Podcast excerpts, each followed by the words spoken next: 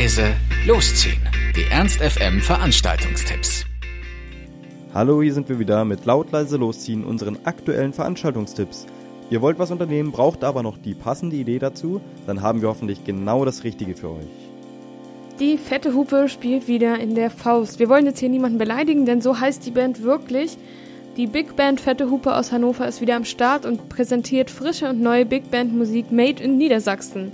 Heute stehen im bandeigenen Wohnzimmer der Faust-Warenannahme Kompositionen von kreativen Köpfen der Jazzszene aus Hannover und Hildesheim auf dem Programm. Lasst euch die Locals hier in der Faust nicht entgehen. Um 19.30 Uhr geht's los und der Eintritt ist ermäßigt 9 Euro. Also viel Spaß mit der fetten Hupe.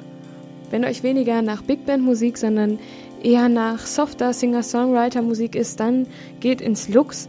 Dort ist Peter Katz zu Gast aus Kanada. Dort ist er nämlich schon ziemlich berühmt und hat auch einige Awards schon abgestaubt. Ja, mit seinem ersten Album hat er schon die iTunes Singer-Songwriter Charts bis auf Platz 1 gestürmt.